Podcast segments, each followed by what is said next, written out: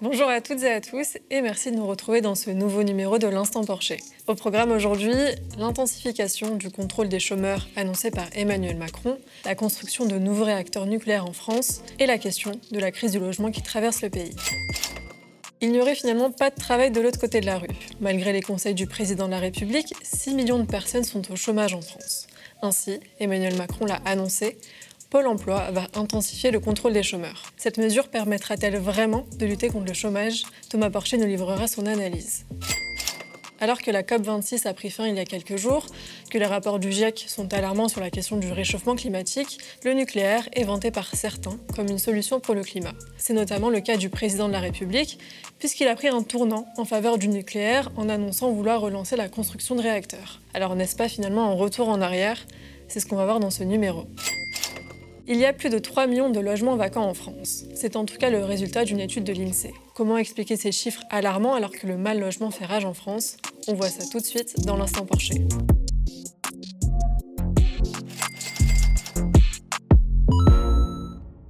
Alors que près de 6 millions de personnes sont au chômage en France, toutes catégories confondues, le gouvernement d'Emmanuel Macron monte au créneau et poursuit sa surveillance des demandeurs d'emploi. Lors d'une allocution, Emmanuel Macron l'a annoncé, Pôle emploi va intensifier le contrôle des chômeurs. Elisabeth Borne, la ministre du Travail, l'a également précisé sur le plateau de RTL, il y aura 25% de contrôles supplémentaires, soit 250 000 contrôles, dans les six prochains mois. On va intensifier les contrôles et c'est bien normal, alors qu'on accompagne comme on ne l'a jamais fait les demandeurs d'emploi, qu'on a proposé des formations euh, là aussi, hein, mmh. comme on ne l'a jamais fait, qu'on s'assure que les demandeurs d'emploi cherchent effectivement du travail. Je vais au bout de la logique. Si on refuse un job, on n'a plus du tout droit aux aides et aux allocations c'est une réponse graduée, si je peux dire, c'est-à-dire que la première fois, on va vous supprimer temporairement votre allocation, par exemple pendant un mois, puis si euh, effectivement ça recommence, ça peut être deux mois et ça peut aller jusqu'à la radiation. Ainsi, les demandeurs d'emploi verront leurs allocations chômage suspendues et cela peut aller jusqu'à la radiation s'ils ne prouvent pas être en recherche active d'un emploi. Il faudra également travailler six mois au lieu de quatre pour pouvoir bénéficier d'une indemnisation. Bonjour Thomas. Bonjour Tania. Alors d'où vient cette idée justement qu'il faut euh, absolument renforcer le contrôle des chômeurs pour lutter contre le chômage de masse? En fait, ça revient d'une représentation euh, économique plutôt libérale euh, du chômeur et même de l'individu de manière générale. En, économie euh, libérale, hein, l'individu, c'est un homo economicus qui fait des arbitrages, en fait, en fonction de, sa situation. Et là, on nous fait croire qu'un chômeur va arbitrer constamment entre ce qu'il peut gagner euh, en travaillant et ce qu'il va toucher comme prestation chômage. Et donc, quand on part de cette idée, ben, qu'est-ce qu'il faut? Il faut, euh, comment vous dire, accroître la pression sur le chômeur pour qu'il accepte des offres d'emploi plus facilement. Donc, c'est des politiques actives qui reposent uniquement sur le chômeur. Mais les faits, montre qu'il y a une grosse part du chômage qui est conjoncturelle. Par exemple, là, vous avez vu les reprises de l'activité, bah, le chômage baisse. Reprise de l'activité tirée par les plans de relance, le chômage baisse. Donc là, on va nous dire, ah bah, finalement, il y a moins de feignants. Et puis, après la crise de 2008, entre 2008 et 2017, vous avez eu 1,5 million de chômeurs en plus. Là, on va nous dire, ah bah, les Français sont touchés par une crise de paresse, ils préfèrent toucher des prestations chômage que de travailler. Donc le chômage, en fait, a une grosse partie conjoncturelle qui dépend de l'activité, et on ne peut pas concentrer tout sur le chômeur, comme le, préconise la politique libérale. Et finalement, comment se passe justement euh, ce contrôle en quelque sorte des chômeurs dans d'autres pays? Alors déjà, il faut, arrêter ce mythe euh, du, chômeur qui, ne rechercherait pas activement un emploi. Quand on regarde les études qui ont été faites par Pôle Emploi hein, en 2018, 88% des chômeurs recherchent activement un emploi, 90% de ceux qui touchent une indemnité. Parce qu'il faut quand même le rappeler, sur les 6 millions de chômeurs que vous avez dit, 60% ne touchent pas d'indemnité. Et sur le reste, les 40%, l'indemnité moyenne, elle est un peu plus de 900 euh, euros par mois. Donc vous voyez, euh, quand on fait des arbitrages, soit ça veut dire que les salaires ne payent pas suffisamment, parce que préférer toucher 900 euros que d'aller travailler, euh, c'est un problème. et puis après, on ne prend pas en compte tous les aspects négatifs du chômage, sur l'estime de soi, etc. Et toutes les études montrent que les gens au chômage sont plus, font plus de dépression, il y a plus de divorces chez les gens qui sont au chômage, et, et ainsi de suite. Mais malgré tout, les études montrent que les gens déjà cherchent activement un emploi, et pourtant, euh, on veut accroître la pression sur eux. Maintenant, dans les autres pays, il y a des choses qui ont été faites. Par exemple, euh, en Allemagne, un chômeur doit, pouvoir être joignable tout le temps. Il doit être joignable tout le temps. S'il n'est pas joignable, eh ben, on peut arrêter ses prestations chômage. Les vacances d'un chômeur sont décidées avec euh, un représentant des, job centers. Ils font ça en étant accompagnés. Au, Royaume-Uni, vous devez tous les 15 jours prouver que vous avez répondu à des offres d'emploi. En Allemagne, vous devez rendre un rapport d'activité sur ce que vous avez fait quand vous êtes chômeur euh, tous les deux mois. Donc il y a eu des contrôles comme ça et certaines études ont été faites dans certains pays montrant en fait que les gens se pliaient à ce type de contrôle mais que l'efficacité était plutôt euh, pas énorme en réalité. Parce que beaucoup d'emplois, y compris en France, ne sont pas trouvés via Pôle emploi. Et là, c'est un vrai problème aussi qu'il faudrait mettre sur la table. Ils sont trouvés par des réseaux, les petits emplois, les petits emplois, euh, pareil, sont trouvés par réseau. On a besoin de toi deux, trois jours. Voilà, c'est un collègue avec qui tu as travaillé. Qui... Donc, donc, ce n'est pas trouvé dans les sphères de Pôle emploi. Donc, obliger les gens à faire des recherches et à prouver qu'ils font des recherches alors que ce n'est pas efficace, bah, pour moi, c'est ajouter de l'humiliation à de l'humiliation. Donc les gens se plient, ils font comme s'ils faisaient des recherches alors qu'ils savent que ce n'est pas efficace et continuent de réseauter à côté pour trouver un emploi comme ils le font euh, euh, habituellement. Donc le vrai problème, c'est que Pôle emploi aujourd'hui n'est pas un pôle qui trouve des emplois. Il ne faudrait pas que Pôle emploi devienne un pôle qui contrôle uniquement et qui punit les chômeurs, comme le veut euh, finalement euh, Emmanuel Macron en augmentant la, pression et, les contrôles sur les chômeurs. Et finalement, euh, est-ce que le but réel de cette mesure est vraiment d'inciter les chômeurs à trouver un emploi? Non. Le but, c'est pas ça. Et c'est ça, c'est ça qu'il faut dire. Le but, en fait, c'est très simple. Macron, il nous avait promis à l'époque, et c'était le volet sécurité de sa flexi-sécurité. Parce que vous vous souvenez, Macron nous le présentait comme le président, la flexi-sécurité. La flexibilité, c'est la loi travail, c'est la baisse d'impôts sur. Euh, c'est la flat tax, la baisse d'impôts sur les revenus financiers, c'est la baisse d'impôts sur les, les, gens les plus riches et les plus mobiles qui vont investir avec l'ISF. Et puis, il y avait la sécurité. Et la sécurité, c'était donner des droits, des prestations aux démissionnaires, tu peux démissionner tous les 5 ans, tu auras une prestation chômage si tu veux changer de vie, et aux auto-entrepreneurs, l'ubérisation de l'économie. Sauf qu'il donnait plus de prestations en prévoyant une économie euh, de 10 milliards sur l'assurance chômage. Ce qui veut dire que tu donnes plus avec moins. Et si tu donnes plus avec moins, qu'est-ce que tu fais? Eh ben, tu dois euh, donner moins de prestations, des, montants plus faibles, c'est ce qu'ils vont faire, hein, baisser les montants sur pratiquement un million de, de, prestataires, de chômeurs, et sur des durées plus courtes. Ou tu dois aussi radier. Radier et radier, et pour radier des gens, tu dois les contrôler. Si tu contrôles plus de gens, en fait, tu radies les gens dès qu'ils font la moindre erreur, et donc tu les sors de la statistique du chômage. Tu ne changes rien à leur vie. Ils ne vont pas avoir d'emploi, sauf qu'ils ne rentrent plus dans la statistique du chômage. Et donc tu te retrouves comme aux États-Unis, avec une super belle statistique du chômage, 4% de chômage. Tout le monde dit mais c'est génial, l'économie va bien, et Trump passe au pouvoir à l'époque avec 4% de chômage, et les gens se disent mais c'est quand même bizarre avec une activité aussi bonne que les extrêmes passent au pouvoir. Sauf que quand on regardait de plus près ce chiffre-là, vous aviez une grosse partie de gens qui étaient inactifs complètement inactif, sorti des statistiques. Et il y avait une décorrélation parfaite, qui n'avait pas lieu dans les années 80, 90 et même début 2000, une décorrélation parfaite entre l'aide alimentaire et le chômage. Ce qui veut dire qu'il y avait des gens qui touchaient l'aide alimentaire massivement et il y avait un chiffre du chômage très faible. vous savez, entre les deux, vous avez la part d'inactifs, la part de gens qui, qui vont bosser une demi-heure, une heure par-ci par-là, le halo du chômage, euh, etc. Et donc il faut faire très attention. Et le but de Macron, c'est d'afficher une belle statistique pour dire regardez, j'ai un bon bilan économique, mais le sort des chômeurs l'intéresse plus. Donc pour ça, on contrôle et quand on contrôle, on radie plus. Et donc voilà, on fait des économies, on a une belle statistique. Le gouvernement avait annoncé la fermeture de 14 réacteurs nucléaires d'ici 2035 sur les 56 que compte le pays. Pourtant, si l'on en croit le président de la République, le nucléaire, cette énergie dite décarbonée, serait le seul moyen de garantir l'indépendance énergétique de la France. Ainsi, ce dernier a annoncé la construction de nouveaux réacteurs dans le pays. C'est pourquoi? Pour garantir l'indépendance énergétique de la France, pour garantir l'approvisionnement électrique de notre pays et atteindre nos objectifs, en particulier la neutralité carbone en 2050. Nous allons, pour la première fois depuis des décennies, relancer la construction de réacteurs nucléaires dans notre pays et continuer de développer les énergies renouvelables. Ces investissements nous permettront d'être à la hauteur de nos engagements.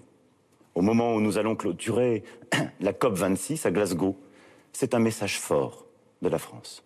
Du côté de l'opposition, c'est en effet un message très fort de la France. Elle évoque notamment l'échec de l'EPR de Flamanville, qui n'est toujours pas achevé depuis 2007. Annoncer une relance du nucléaire et la construction de nouveaux réacteurs alors que l'industrie nucléaire enchaîne les fiascos est totalement déconnecté de la réalité, a notamment réagi sur Twitter Nicolas Nass, chargé de campagne transition énergétique à Greenpeace. Alors Thomas, Emmanuel Macron a annoncé voilà, vouloir reconstruire euh, des réacteurs nucléaires. Que penser finalement de cette annonce d'un point de vue énergétique et politique alors d'un point de vue politique, on va commencer par ça. D'un point de vue politique, là, bon, Macron, il a toujours été quand même pro-nucléaire. Hein.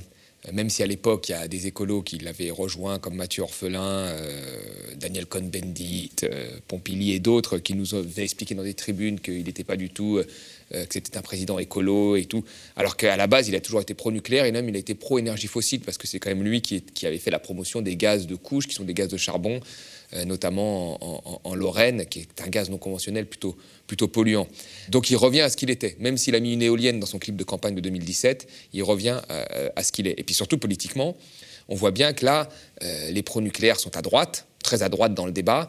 Et donc voilà, il faut aujourd'hui euh, rassembler le plus. La politique se fait à droite. Il faut que les électeurs de droite n'aillent pas trop euh, chez Bertrand ou d'autres ou celui qui gagnera la primaire. Donc il faut euh, voilà, les rassurer sur un certain nombre de points. Et donc là, le nucléaire, ça les rassure. Et puis après, il y a quand même une fronde de certaines régions rurales où on a vu des dizaines de dizaines d'éoliennes s'implanter. Et on doit en implanter plus pour tenir les objectifs de 2030. C'est ce que défend aussi sa ministre euh, de la transition euh, écologique, enfin de l'écologie, euh, Barbara Pompili. et lui, il sent aussi cette fronde, il la voit, il la voit arriver. Donc politiquement, il se dit voilà, il faut mettre un petit peu, faut rassurer les gens en disant qu'on va faire du nucléaire, nucléaire et renouvelable, qui est plutôt faux, hein, on va en discuter après. Nucléaire et renouvelable pour un petit peu montrer aussi qu'il y a un aspect moderne et, climat, etc. Et en même temps, on rassure les, les, les, maires ruraux euh, et les habitants euh, des territoires sur le fait qu'on ne va pas implanter euh, des éoliennes partout. Donc c'est ça l'aspect politique, voilà, c'est de se centrer. Et l'aspect énergétique, quand il dit nous allons développer nucléaire et renouvelable, c'est plutôt très difficile. En réalité, vous savez, l'énergie nucléaire, c'est un, une centrale nucléaire, c'est un paquebot. C'est-à-dire quand vous l'avez, vous l'avez installé, c'est un coût très élevé, un coût fixe très élevé. Euh, mais après, une fois qu'elle est installée, vous devez produire de l'énergie quasi en continu. C'est-à-dire que vous produisez au moins pendant 5000 heures. 75% du temps euh, d'une année, la centrale est allumée, elle produit euh, de l'énergie. Alors, ce qui a des avantages, parce que voilà, on a de l'énergie à foison, mais on ne peut pas dire qu'on va développer à côté de ça des énergies renouvelables. À partir du moment où on développe du nucléaire, on ne peut développer que de manière très faible les renouvelables parce que le nucléaire est un gros paquebot qui va produire la majorité de l'énergie, et donc on ne développera que de manière marginale les renouvelables. C'est ce qui se passe en France, où les renouvelables sont, sont très faiblement développés par rapport à d'autres pays. Donc quand on dit qu'on va faire les deux, ou quand vous avez des libéraux qui disent « mais non, il ne faut pas les opposer, c'est les deux en même temps ». C'est des bêtises. À partir du moment où il y a du, nucléaire, il y a très peu euh, d'autres énergies pour produire de l'électricité. Et déjà en France, rappelons-le, en France, 75% de notre électricité, c'est du nucléaire voyez Donc si on rajoute encore des EPR, ce qui est inédit dans le monde par ailleurs, si on rajoute encore des, EPR, etc., bon, bah, on sera à 75 voire plus euh, qui sera du nucléaire. Donc on ne développera pas les renouvelables à côté. Donc il ne faut pas dire je développerai nucléaire et renouvelable comme il a dit d'un point de vue énergique, c'est faux. On va choisir le nucléaire et ça va se dépend du renouvelable. Et finalement, quels sont les avantages mais aussi les inconvénients de l'énergie nucléaire? Alors les, avantages, euh, c'est clairement ce que j'ai dit, c'est que une fois que vous avez une centrale, pendant 40 ans, vous avez de l'énergie qui est produite à foison, 75% du temps. Et ça, c'est une bonne chose. Quand on a des pics, quand il fait très froid, vous savez, en fait, l'électricité ne se stocke pas. Donc quand on allume tous la lumière le matin à 8 h en se levant ou à 19 h quand on fait à manger et sa machine à laver et qu'on rentre du travail, il faut qu'il y ait tout de suite de l'électricité qui arrive parce qu'elle ne se stocke pas.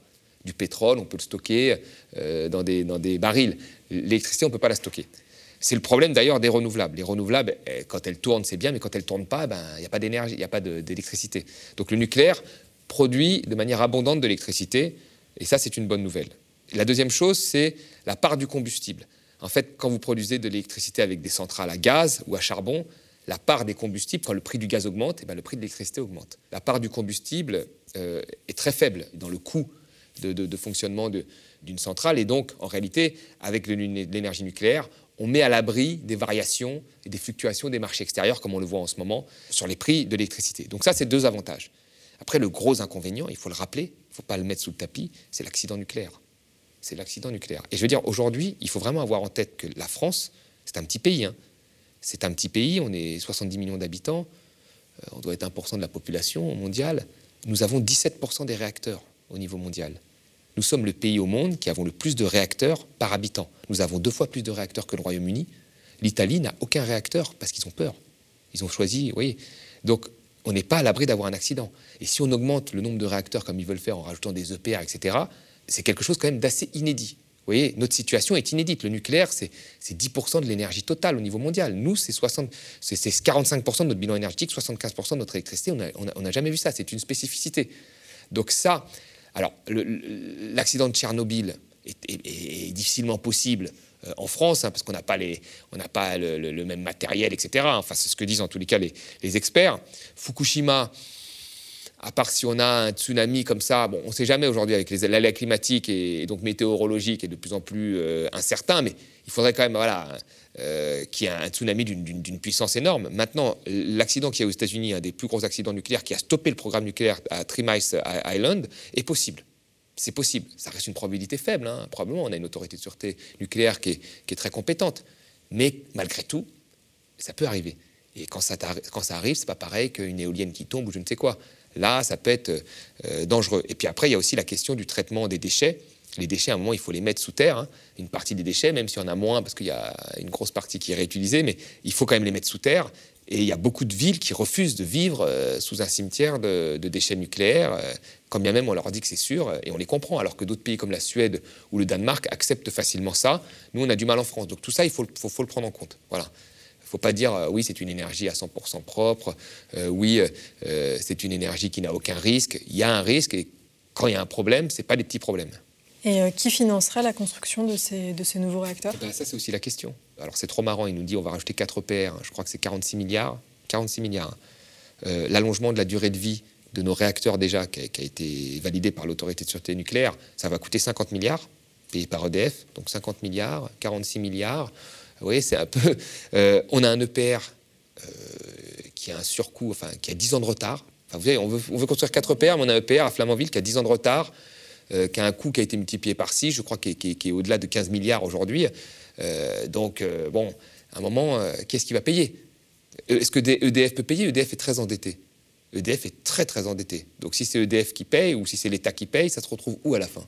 Bah, Sur la facture du consommateur. Donc nous expliquer que c'est une énergie qui est peu chère, euh, ça reste à prouver. Avec tous les surcoûts qu'il y a là, à un moment, les prix aussi de notre électricité euh, vont augmenter, parce que c'est toujours in fine le consommateur qui paye euh, les investissements qui ont été faits. Il y a 3,1 millions de logements vacants en France. C'est en tout cas le résultat d'une étude de l'INSEE. Il n'y a jamais eu autant de logements vacants en France et les chiffres sont vertigineux.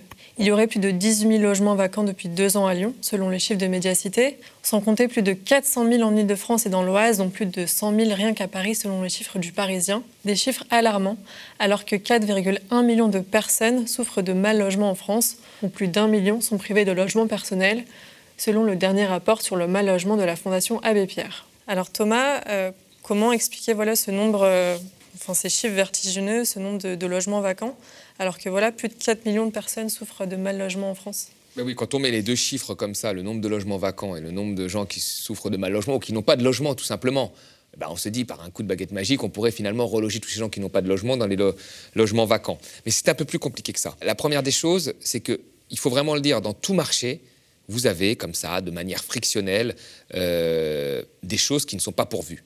Dans le chômage, vous avez des emplois non pourvus. Vous avez, il y a 300 000 emplois non pourvus, les gens, les Français ne veulent pas bosser. Il y a 6 millions de chômeurs.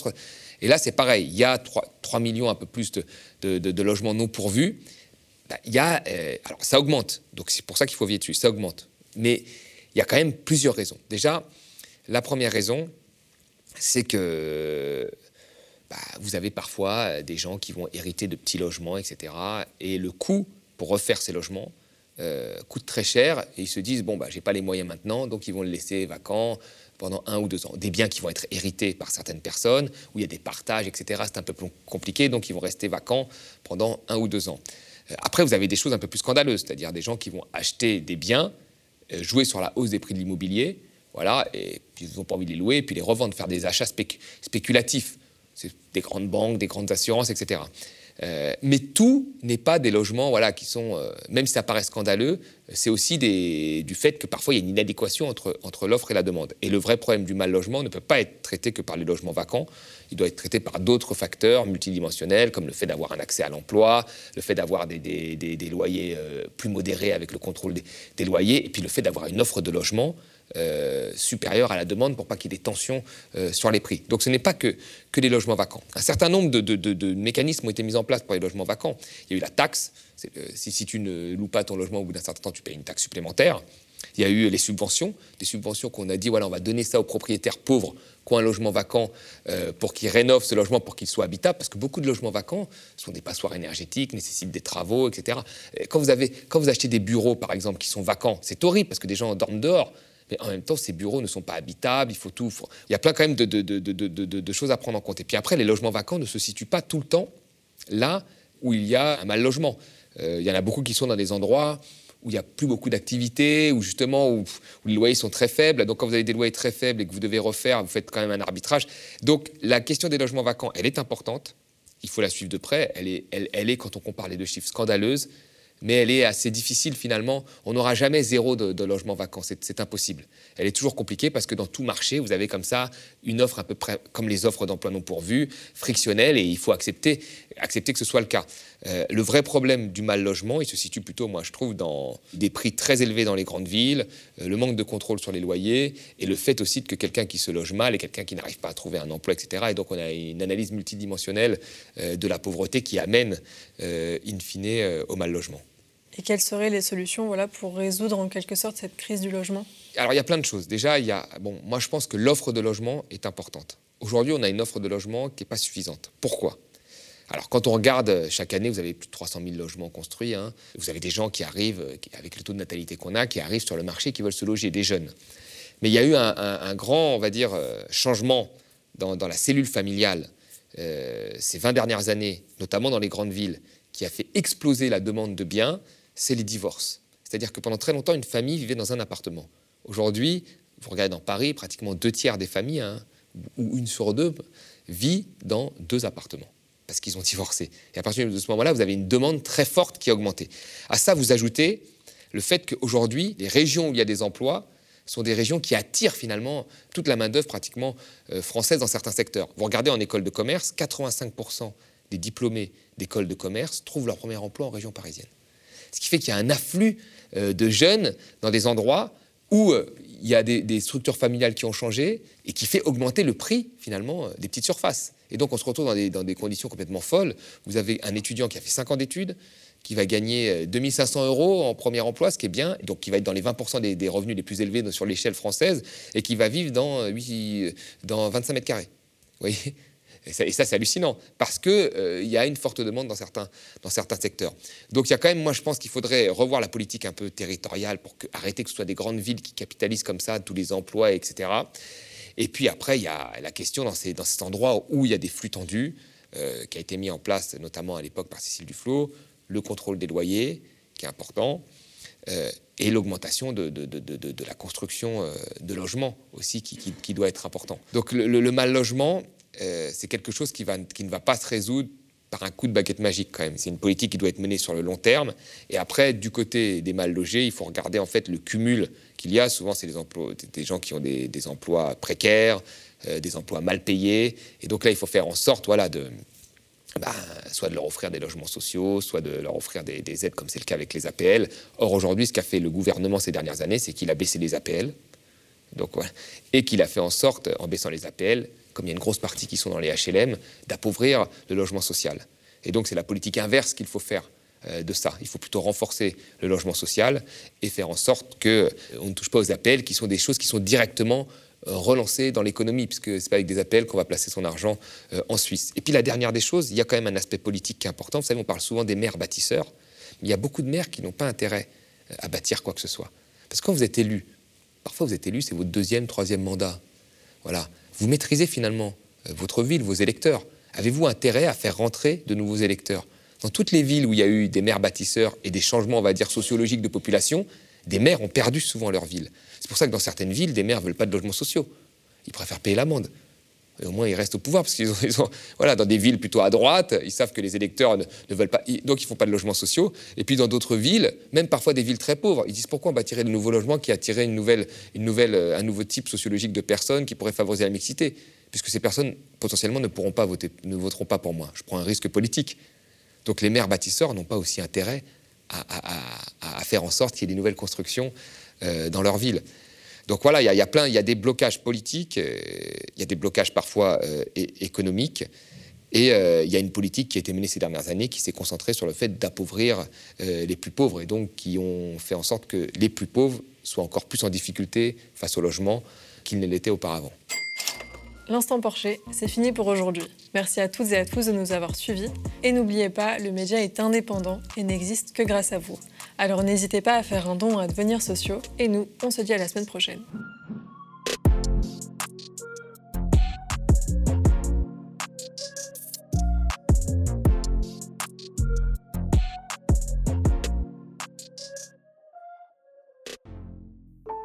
Le média devient une coopérative. Alors pour garantir son indépendance, n'hésitez pas à devenir sociaux et à nous soutenir sur le mediatv.fr. Et pour ne rien rater de nos contenus, abonnez-vous au podcast.